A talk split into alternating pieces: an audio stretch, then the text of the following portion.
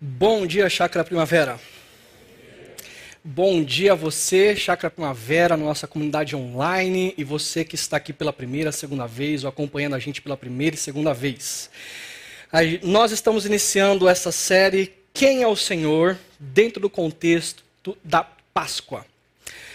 Hoje, domingo de Ramos, Jesus estaria entrando em Jerusalém, as pessoas jogando folhas de palmeiras diante dele, ele sentado no jumentinho e clamando Hosana ao rei de Israel, Hosana ao filho de Davi. E é um momento muito oportuno para nós conversarmos sobre essa ideia de quem é o Senhor, até porque daqui a pouco, da menos de uma semana, Jesus vai morrer e ressuscitar no terceiro dia. Falando sobre quem é o Senhor, eu quero ah, ler para vocês duas falas do Zelensky presidente da Ucrânia, a primeira fala dito ao parlamento belga. Ok? Uma fala muito pesada para os ah, líderes daquele país em relação à maneira como eles têm lidado com a Rússia. Zelensky diz o seguinte ao parlamento: Penso que a paz vale mais do que lojas de diamantes. A paz vale mais do que lojas de diamantes. E a segunda fala dele, que eu quero trazer para vocês, uh, é, ele direciona ao parlamento irlandês. Ele diz o seguinte: a única coisa que nos falta é a abordagem de princípios de alguns líderes, líderes políticos e líderes empresariais, que ainda pensam que a guerra e os crimes de guerra não são algo tão horrível quanto as perdas financeiras. O que Zelensky está dizendo é que por detrás dos governos e a maneira como os governos estão lidando, ou alguns governos estão lidando com a guerra, e a minha intenção não é dizer se está certo ou errada a fala dele, mas aquilo que ele está afirmando existe um senhor por detrás da maneira como os governos, ou alguns governos, estão lidando ah, com a Rússia. E ele diz: esse senhor é o dinheiro. São as lojas de diamante. Governos preferem manter o dinheiro do que manter a paz. E quando nós pensamos em universidades, no mercado de trabalho, grandes corporações, em pessoas e famílias, nós temos um Senhor que é a base, o núcleo, a fonte de influência, a fonte de orientação, de conselhos para tomada de decisões, para com as áreas da vida. Podem ser ideologias, profissão, dinheiro, poder, sexualidade, espiritualidade, família, entre tantos outros senhores. Mas por detrás das nossas vidas, por detrás de empresas, do mercado de trabalho, de universidades, da cultura, de governos, sempre existe um Senhor. Por exemplo, se o dinheiro for senhor da, da vida de alguém, o dinheiro vai determinar qual é ou quais são as áreas mais importantes da vida dessa pessoa. Ele vai dizer: ei, você deve investir e você deve ah, correr atrás da sua carreira, porque o resultado vai ser a mim. Você deve procurar o poder, porque o poder te dá espaço para fazer mais dinheiro. Você tem mais influência. Você deve se manifestar através das redes sociais, mostrando o quão sua vida é boa, porque mais seguidores você tem. E mais influência você tem. E o resultado final, mais você me tem. Agora, a ética é uma lombada para conseguir o dinheiro. Então você não dá importância a isso. A sexualidade, talvez, porque você pode se envolver com pessoas que também vão te trazer benefícios, ou não. Então não leve isso muito a sério. Família é uma grande lombada ela atrasa a sua carreira, que atrasa o seu poder, que atrasa aquilo que eu quero dar a você.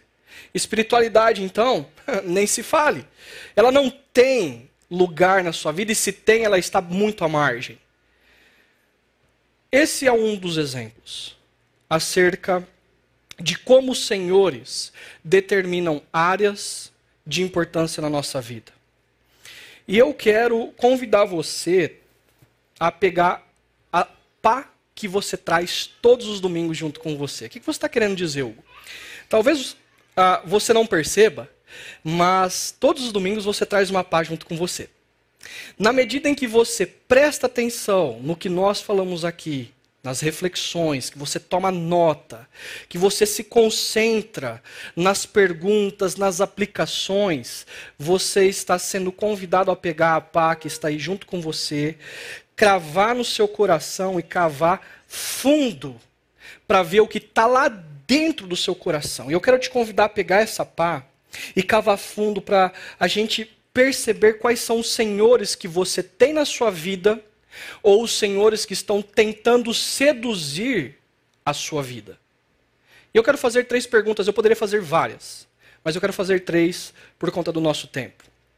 A primeira delas, o que é que tem um grande peso na sua vida?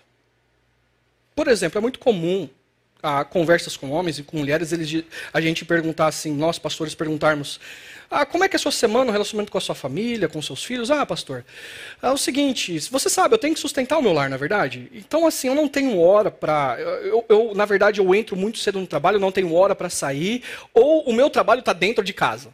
Assim, 24 horas eu estou trabalhando. E os meus filhos, eles vivem sempre reclamando comigo, eles ficam puxando a minha mão e falando: pai, mãe, sai desse celular, dá atenção para mim, conversa comigo, vamos brincar. Mas eu não tenho tempo para os meus filhos. E a minha esposa, o meu marido já está ah, de saco cheio, porque assim, a gente não tem tempo de qualidade, a gente não tem tempo de conversa. Mas você sabe, eu tenho que sustentar o meu lar. O meu trabalho é muito importante. Ok, então, como é que funcionam os seus finais de semana? Como é que funcionam as suas férias? Ah, você sabe como é que é? Ah, os meus finais de semana, assim, se algum cliente liga, eu tenho que estar tá lá. E eu tenho um acordo com a empresa porque assim eu tenho que estar disponível para a empresa.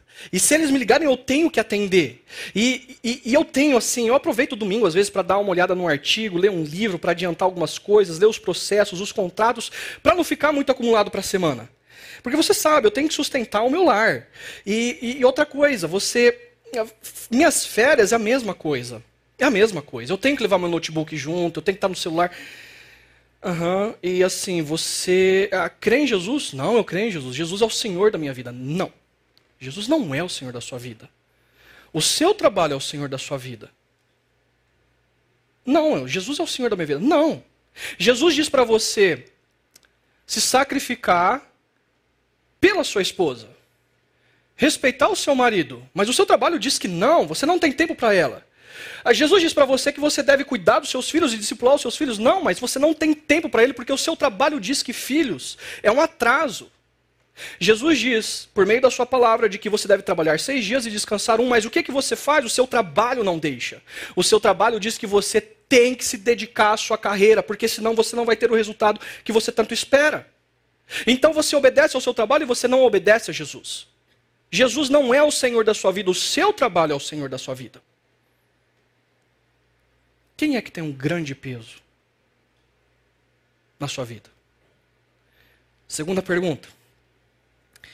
Quais assuntos você discorda da Bíblia? Isso é muito importante. Jovens, adolescentes que estão aqui presentes, especialmente.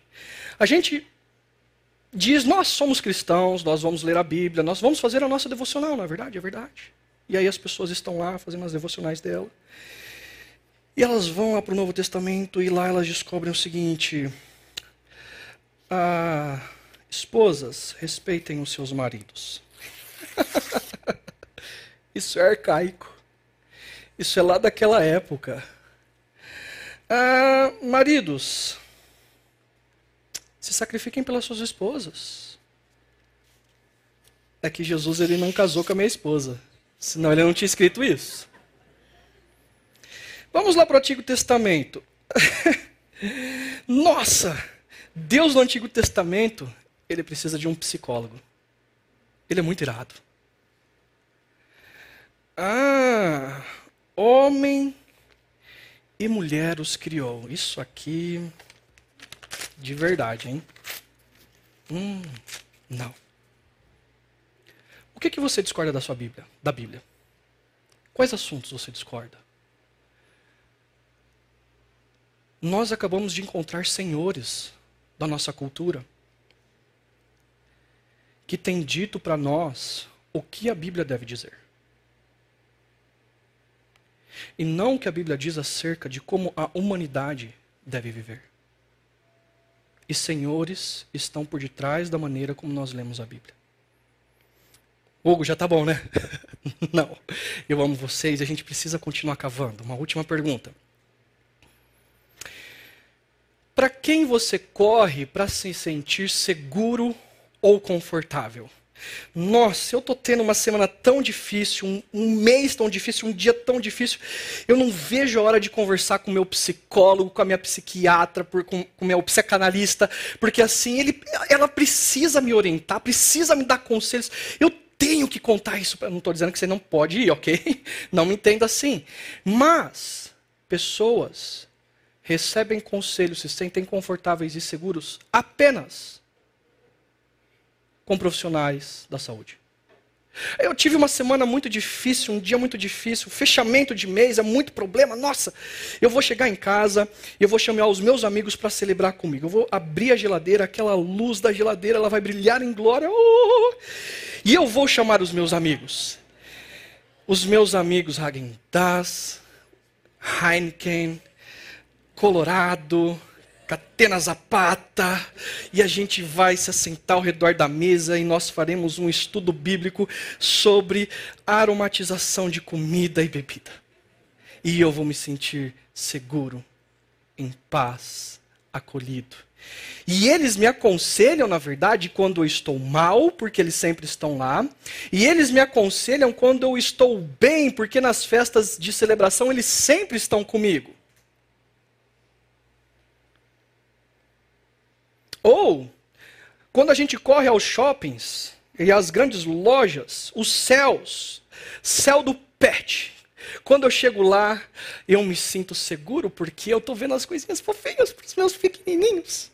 E lá eu me sinto à vontade Lá eu me sinto seguro porque eu posso gastar com alguma coisa. E eu vou para o céu do lazer, das viagens, porque lá sim de fato está o céu e não os problemas. E eu tenho o céu dos automóveis, o céu do casamento, o céu do divórcio, o céu do que você quiser, para você se sentir seguro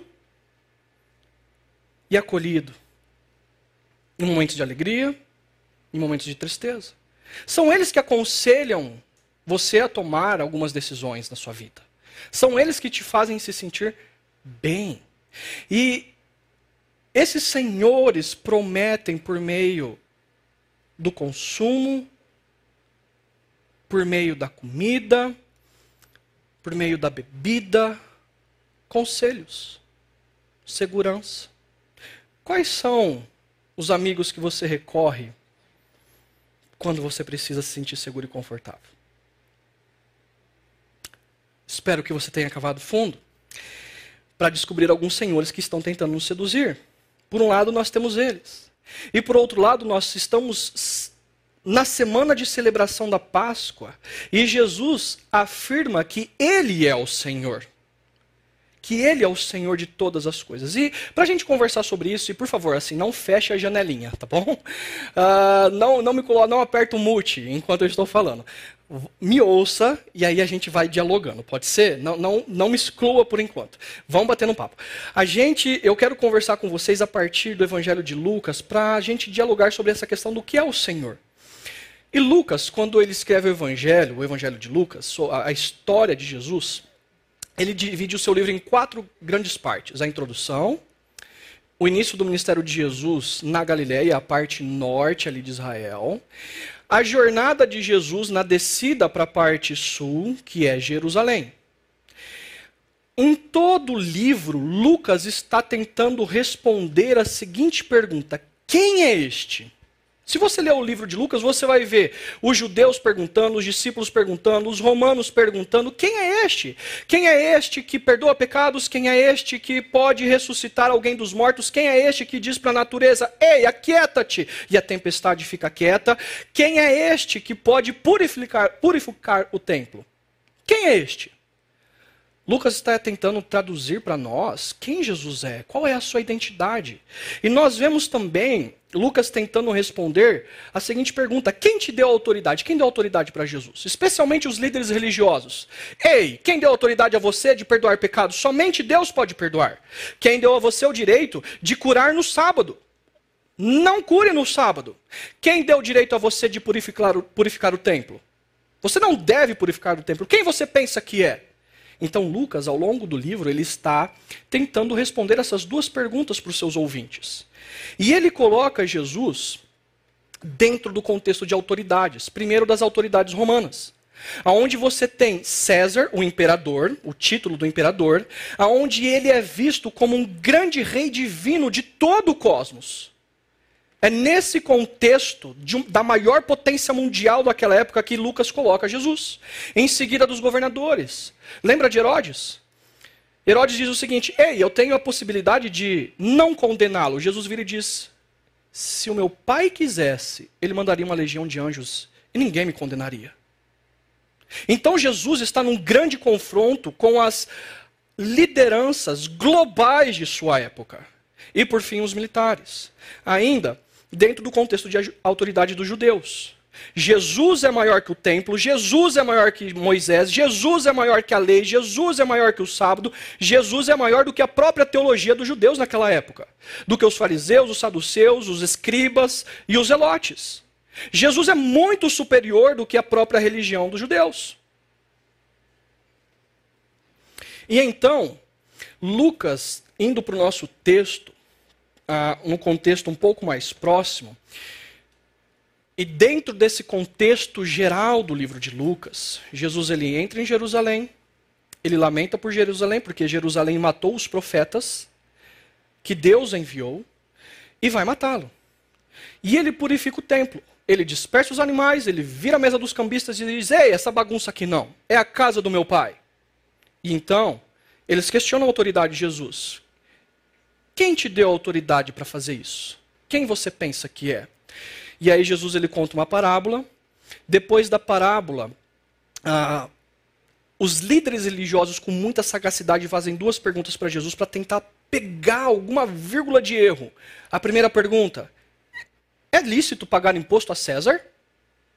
Ao Império Romano? Porque se Jesus errasse em alguma resposta, ele seria condenado pelo Império Romano. Segunda pergunta: e a ressurreição dos mortos existe por um acaso? Porque se Jesus errasse na resposta, os líderes religiosos poderiam condená-lo. Mas Jesus é muito amável e muito sábio. Ele dá tamanha resposta que eles se calam. E ninguém mais faz pergunta para Jesus. Então, naquele silêncio, Jesus se levanta e ele faz uma pergunta para os líderes religiosos, que é o nosso texto.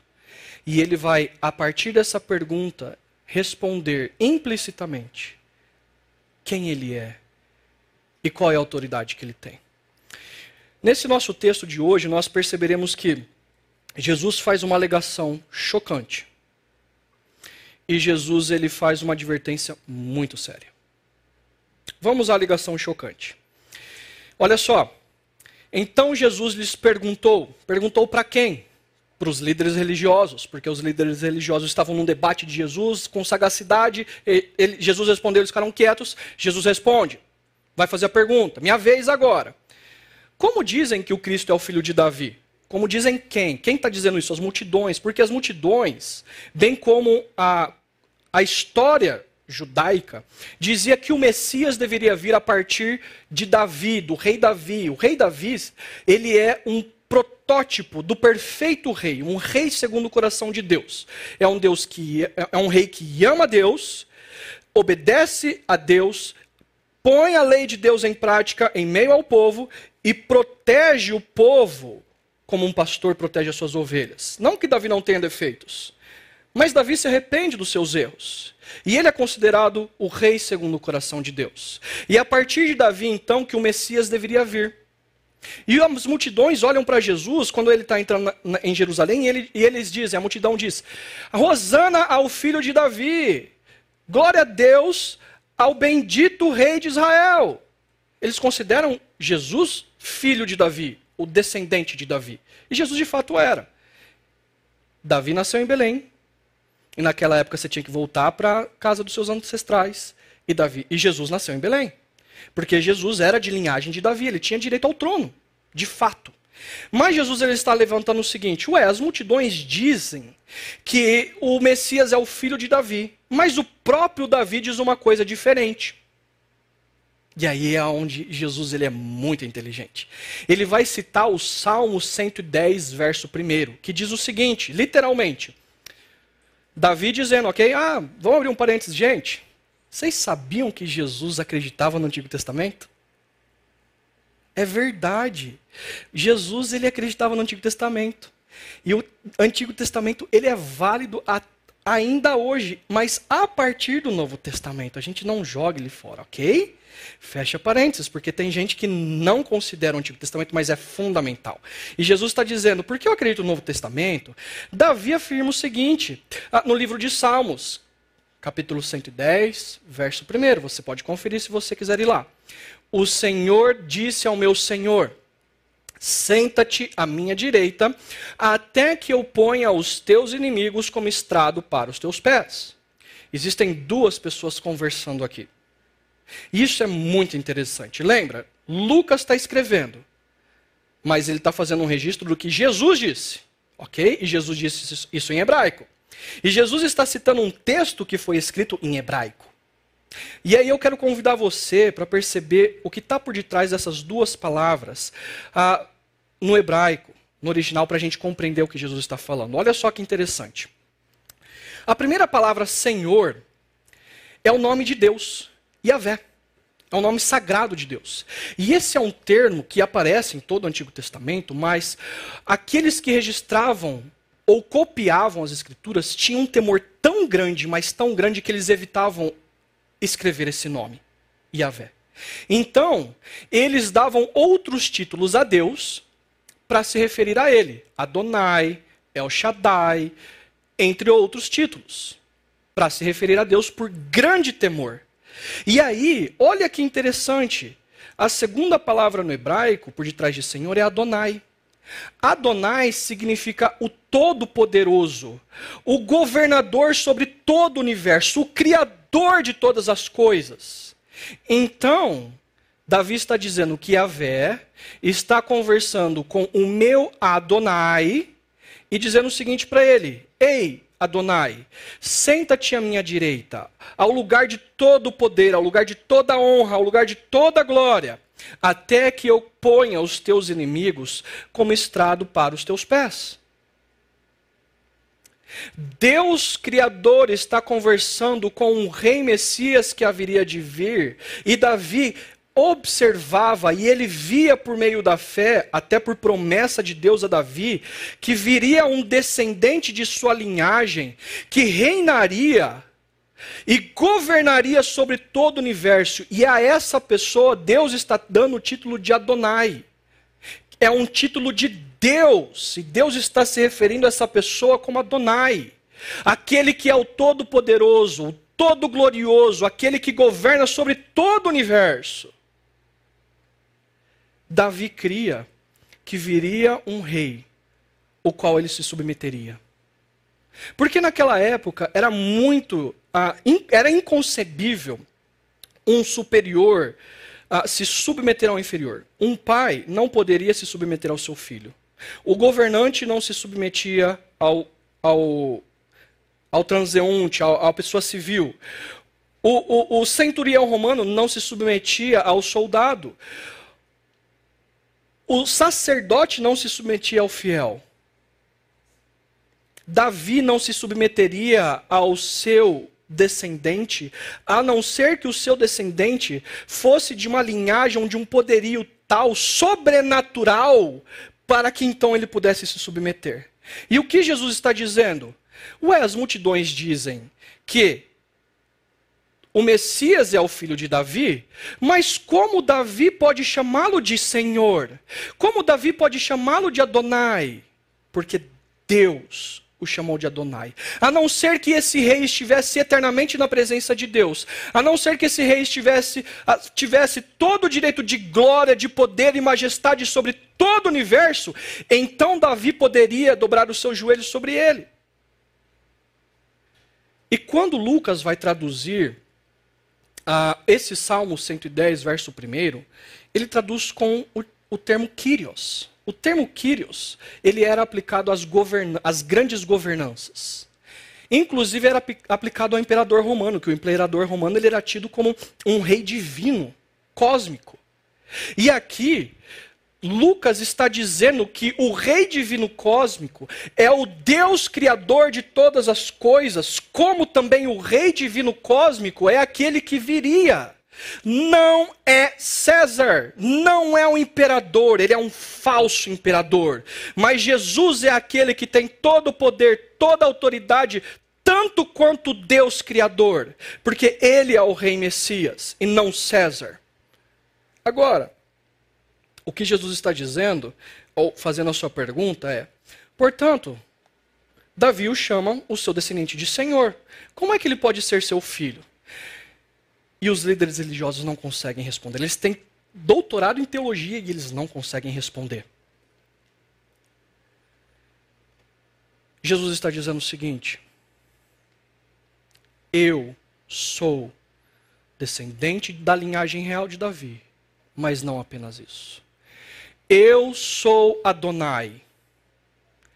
É daí que vem a minha autoridade. Eu sou o Todo-Poderoso. Eu sou aquele que tem toda a glória. Eu sou aquele que tem todo o poder sobre todo o universo. Vocês estão percebendo a declaração que Jesus está fazendo aqui? É por isso que eu posso perdoar pecados. É por isso que eu posso dizer à tempestade: cala-te, e ela fica em silêncio. É por isso que ele pode dizer a alguém que morreu: volte à vida. Porque eu sou Adonai e a minha autoridade vem daí. Eu sou maior que Davi. Ou Jesus, ele é um louco, ou Jesus, ele é o maior líder religioso da história, está enrolando pessoas há dois mil anos. Ou Jesus, ele é quem ele dizia ser. Você quer entender o que eu estou falando? Tem uma pessoa sentada aí do seu lado, não tem? Tem. A pessoa vai. Se a pessoa virar para você e falar assim: Eu sou Deus, beije minha mão. Como você reage? você vai rir da cara dela. Certo? Jesus está dizendo: Eu estou na presença do Criador eternamente. E eu entrei na história. E eu sou aquele todo-poderoso. Eu sou aquele todo-glorioso que tem autoridade sobre o universo. Vocês estão entendendo o que Jesus está falando? Isso é muito sério. Isso tem implicações porque as autoridades governamentais, no momento histórico que nós estamos vivendo, eles não têm noção de que, de alguma forma, eles estão se opondo ao senhorio de Jesus Cristo. Putin, Joe Biden, Bolsonaro, Lula, as grandes corporações mundiais, as grandes universidades, a nossa cultura, ela deve se ajoelhar diante do senhorio de Jesus Cristo. Ele tem toda a autoridade. E quando essas pessoas ou a nossa cultura não se prostra diante dele, estão se opondo a ele. Ele é o Adonai. E isso tem implicações para nós. Porque Jesus ele está clamando ser o Senhor de cada célula do nosso universo. Isso tem implicações para nós, para nós, nós como pessoas, nós como família e nós como profissionais. Porque nós temos que ter em mente que a nossa cultura tem senhores por detrás que se opõem ao senhorio de Cristo. As nossas empresas têm senhores por detrás que se opõem ao senhorio de Cristo e oprimem pessoas. Nós temos governos que têm senhores por detrás e oprimem pessoas se opondo ao senhorio de Cristo. Jesus ele crê que Deus criou o universo de maneira boa e perfeita. Nós, seres humanos, rebelamos contra ele, trouxemos o pecado, a morte, o caos, a disfunção para dentro, e porque nós não damos conta, através de Israel, ele entra na história como um rei todo poderoso, mas ele não nos conquista por imposição ou opressão militar. Ele nos conquista pelo amor sacrificial. Ele morre naquela cruz, dando a sua vida. E ele ressuscita no terceiro dia, para que nós sejamos libertados desses senhores. E então, na história, enquanto ele não traz o reino plenamente sobre nós, nós vivamos de tal forma que Ele é o Senhor da nossa vida. E contemos a todo o universo de que Ele é o Senhor de todo o universo. Jesus é o Senhor. Agora, pessoas, elas se afirmam cristãs. E elas afirmam então que Jesus é o Senhor da vida delas. Ok, Jesus é o Senhor da sua vida. Então é Ele quem define as prioridades da sua vida. Ele diz por meio da sua palavra: Maridos, sacrifiquem-se pelas suas esposas. Esposas, respeitem os seus maridos. Filhos, honrem os seus pais. Pais, discipulem os seus filhos. Ele é Senhor, Ele orienta as prioridades das nossas, das nossas vidas. Jesus é Senhor, ok? Ele orienta que primeiro você é uma pessoa, você é vocacionado como cônjuge, você é vocacionado como pai, então você é vocacionado como um profissional. Você trabalha seis dias e descansa um. Porque a palavra dele diz: trabalhe seis dias e descanse um. Você não tem o direito de ler um artigo, responder e-mail, falar com o cliente no domingo, porque ele é o Senhor e ele sustenta a sua vida. Jesus é aquele que é, é, o Senhor da sua vida, ele te orienta acerca dos princípios ah, e valores do que é justiça e do que é retidão. Então você tem se arrependido de ações e motivações que não são justas e corretas à luz de Jesus e que você tem praticado eticamente errado, moralmente errado. Jesus é o Senhor da sua vida. Então é ele quem orienta a importância da comunidade cristã na sua vida. Portanto, como um discípulo de Jesus, você já ouviu a palavra dele dizendo: Ei, não convém que vocês não vivam em comunidade. E é por isso então que você está engajado num grupo pequeno, é por isso que você está engajado num ministério, porque ele te deu dons. Ele disse: Ei, sirvam uns aos outros mutuamente. Eu não dei os dons para vocês ficarem parados, mas para edificar a minha igreja. Então é por isso que você está num grupo pequeno, é por isso que você está no ministério. É por isso que Jesus nos orienta a como viver civilmente. Ele diz: orem pelos seus governantes, mas não para que eles morram, mas para que eles tenham gerem paz na cidade, paz no país. E você ora pelo seu governante, seja ele de direita e de esquerda. A ideologia política não determina o que você ora, não determina como você ora. Jesus determina como você ora e você ora pelo seu governante. Jesus diz: Ei, considerem o outro superior a você.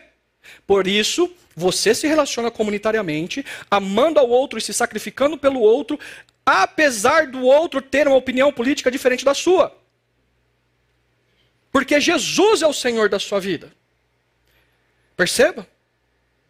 O que significa ter Jesus como Senhor da sua vida? E aí você vai me dizer assim: tô mal, hein?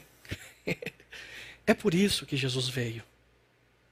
Porque ele viu, ele estava na presença do Pai, que por causa do pecado, senhores tentariam seduzir os nossos corações e as nossas mentes, dizer para nós como nós devemos viver, dizer para nós como nós devemos nos relacionar com o próximo. E ele viu que tudo isso gera caos, gera disfunção, gera ruptura gera morte. Ele viu ao longo dos séculos governos oprimindo pessoas. E é por isso que ele veio, porque nós não daríamos conta. E ele está nessa manhã denunciando senhores que têm inclusive dito como nós devemos orar, nos portar, nos relacionarmos uns com os outros. E não, isso não faz parte do reino dele.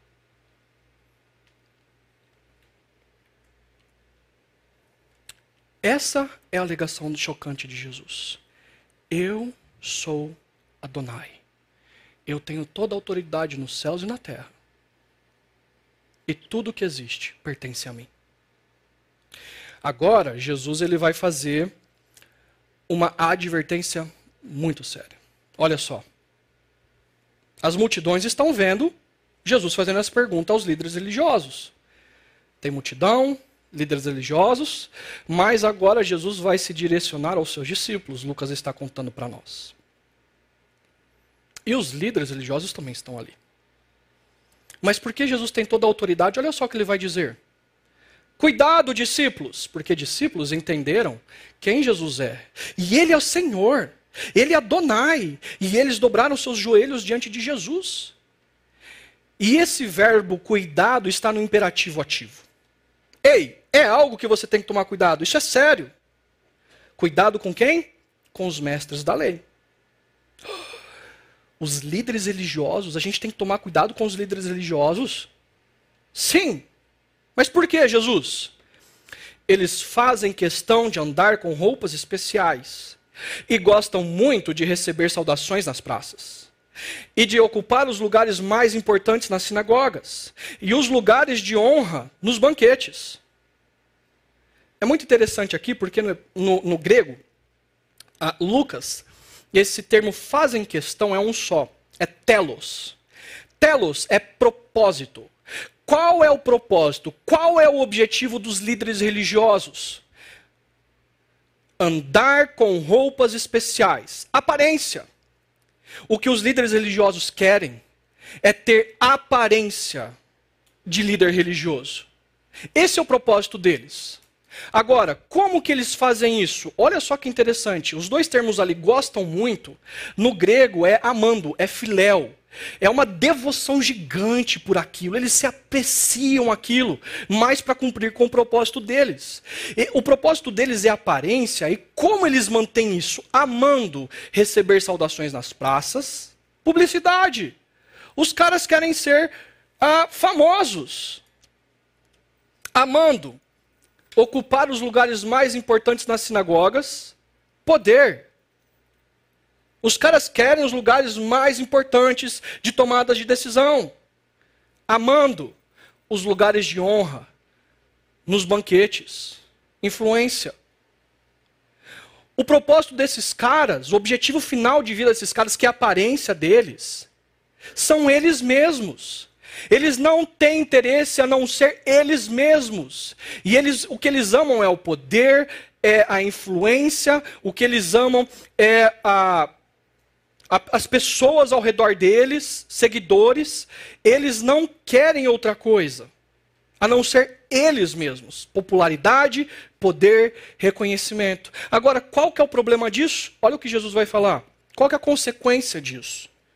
O que é que eles fazem? Eles devoram as casas das, das viúvas. Os caras são líderes.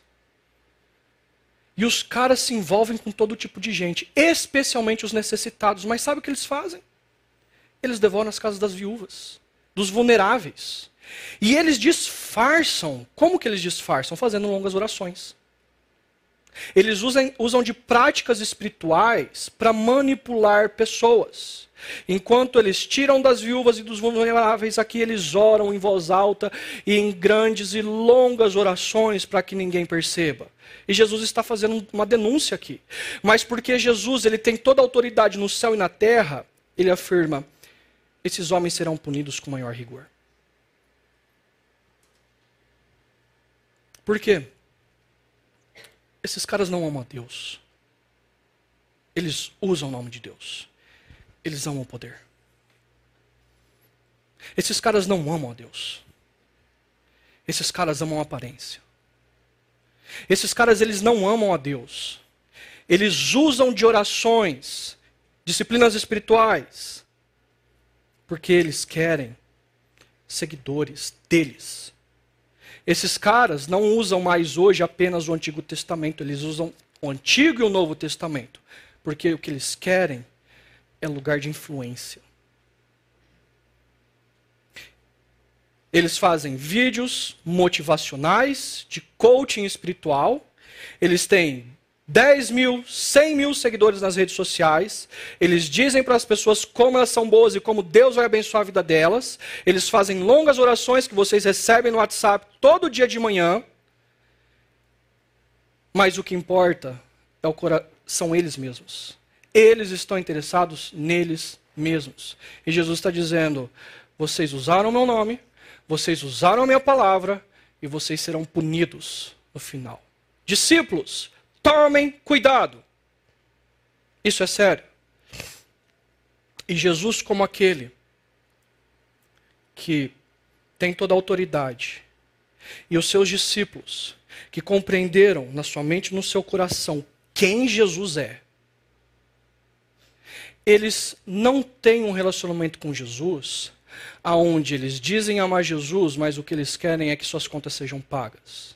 Eles oram para Jesus, mas o que eles querem é que Jesus arrume um marido ou uma esposa.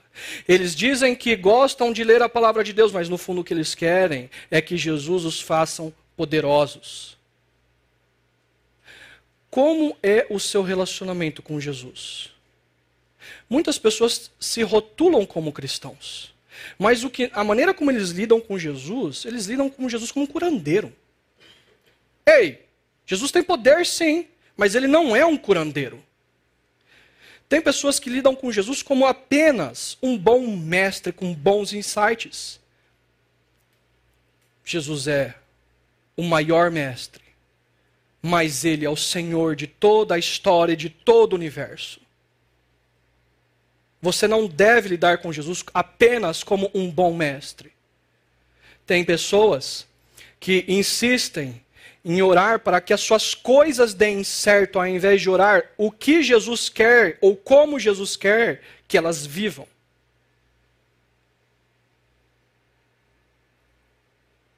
Cuidado para não lidar com Jesus como um curandeiro, como um bom mestre, como um gênio da lâmpada. Porque Jesus afirma ser Adonai. Eu sou o Senhor, Todo-Poderoso e eu tenho o direito sobre toda a história. No livro de Juan Carlos Ortiz, O Discípulo, ele conta ali uma história, uma parábola, aonde um homem, ele era colecionador de pérolas. E esse cara, numa das viagens que ele faz, ele encontra a pérola mais linda que ele já viu na vida dele. E ele chega na loja, ele vai falar lá com o vendedor, e ele diz: Cara, que pérola linda! Qual é o valor dela? O vendedor diz o seguinte: ah, essa pérola aqui, ela é muito cara. Na verdade, o valor dela é inestimável. E ele está ele tá tão deslumbrado com aquilo que ele acabou de ver que ele falou assim: Cara, eu dou minha vida por ela.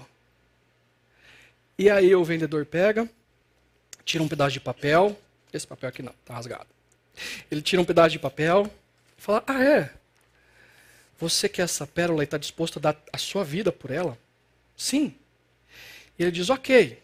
Então assina aqui nesse contrato que tudo que você tem e quem você é é meu. O cara pega, assina rapidinho ali e ele fica assim, eufórico, né? Para pegar a pérola. Então o vendedor, com muita calma, ele diz: Agora, ok, deixa eu descobrir aquilo que é meu. Quanto que você tem na sua conta bancária, na poupança? Ele fala lá quanto que tem. Os investimentos que você tem na bolsa. Ele fala lá. E vai anotando. E o cara começa a ficar meio que desconfortável. Agora, quanto que você tem na conta corrente? Você é casado? Não, sou, sou casado e tenho dois filhos. Ah, você tem dois filhos. Então a sua esposa também é minha e os seus filhos também é meu. E o cara começa a ficar desconfortável porque assim ele começou a dar conta do que, que ele tinha feito. E aí ele falou assim: como é que você veio aqui para cá? Você veio de ônibus? Ah, eu vim de ônibus. Perdão. Não, eu vim de carro porque eu vim com outro carro da minha esposa porque o meu carro está no... Ah, então você tem dois carros. Ok, dois carros. Qual que é a marca, o valor deles?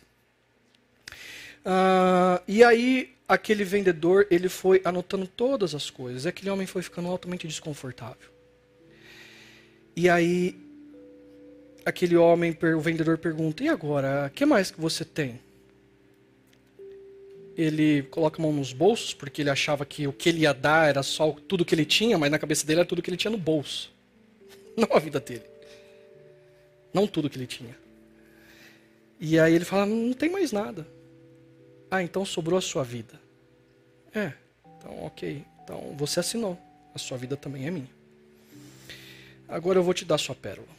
Aí ele pega, ele vai lá com, envelope, com aquele papel que ele assinou, vai lá para a parte de trás da loja, coloca a pérola num potinho. Bonito, ele dobra o papel, coloca no envelope.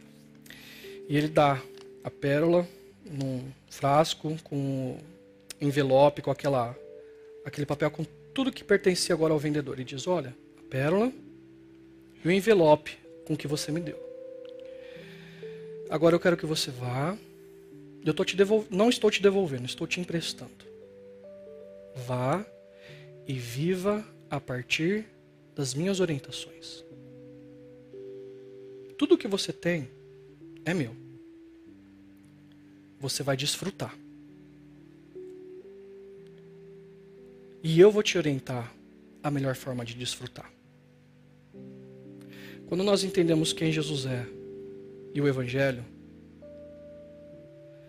nós encontramos uma grande pérola. Nós entendemos que o Senhor, Rei de todo o universo, ele não nos conquistou por um poderio militar, por uma opressão ou imposição. Mas ele não tem dúvida de quem ele é. E ele decidiu nos conquistar por amor sacrificial na cruz, morrendo no nosso lugar, mas vencendo a morte e Satanás e o pecado por nossa causa, para nos libertar de toda escravidão. E quando nós rendemos a nossa vida a Ele, Ele dá de volta e diz: É tudo meu, sempre foi meu, mas agora vá e desfrute, mas da maneira como eu oriento você a viver. Porque você criou consciência que eu sou o Rei de todo o universo. Para a gente refletir e praticar, você ama Jesus ou você usa Jesus? Discípulos compreendem quem Jesus é e se rendem, dobram seus joelhos e beijam os pés dele. Pessoas religiosas que se afirmam cristãs, não. Quais são os senhores que você deve renunciar? Se você está entendendo quem Jesus é, tem frequentado a nossa comunidade, eu quero convidar você a fazer um desafio. Renda a sua vida ele, a Ele hoje. Se torne um discípulo hoje. Se você é discípulo de Jesus, mas você se afastou, renuncie ao Senhor. Nada dessas coisas é errado. Você deve fazer uso.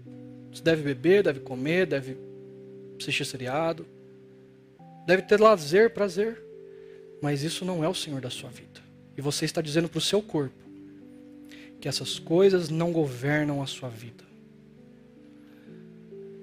Leia a Bíblia, faça devocional, mas estude assuntos, tópicos, de como a Bíblia orienta sobre esses determinados assuntos em relação à autoridade pessoal, porque a nossa cultura, ideologias, estão determinando como nós devemos ler as Escrituras, e não as Escrituras, dizendo como nós devemos olhar ao nosso mundo.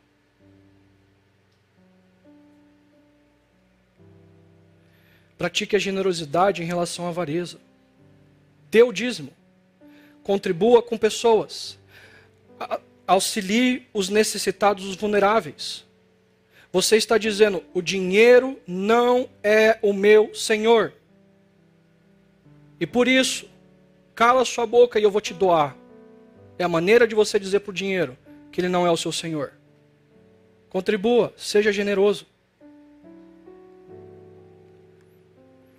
Vive em comunidade em relação ao individualismo. Nós temos andado passos largos em direção a vivermos isolados. A gente não tem mais intimidade com as pessoas. Elas não têm mais o direito de falar que nós estamos errados. E a comunidade é para você viver com o diferente.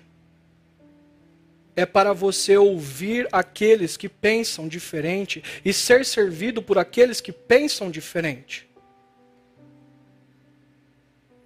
Não vive isolado, individualista. Ore para você lidar com o racionalismo. Você trabalha, trabalha, trabalha. E o pragmatismo diz para você que tudo depende de você. Você acha que os resultados ou são sua culpa, ou tudo dependeu de você e a glória é sua. A oração faz com que nós digamos para nossa mente, para o nosso coração: ei, a realidade é muito mais do que a gente vê e toca. Jesus é Senhor sobre cada célula do universo. E Ele está abençoando a minha vida, a minha família. E Ele direciona os negócios, Ele direciona o país, Ele direciona a história contra o racionalismo. Pureza em relação à supersexualização. Maridos e esposas, mantenham-se fiéis ao seu casamento a supersexualização da pornografia, de filmes e etc. E, e, e as redes sociais estão danificando. E Jesus diz que o sexo tem lugar no casamento. Não é para satisfação pessoal, mas é para o outro. Jovens solteiros, o lugar do sexo é no casamento.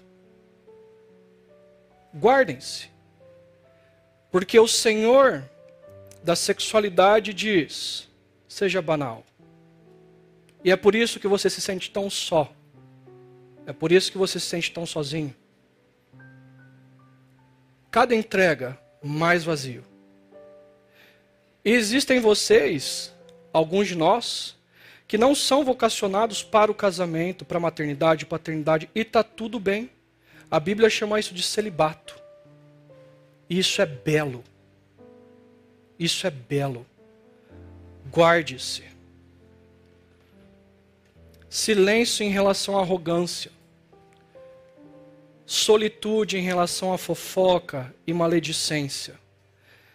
Fale menos.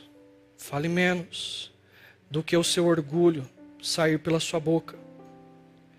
Esteja em solitude diante do Pai, tratando das coisas, do coração, da maldade que você quer fazer aos outros.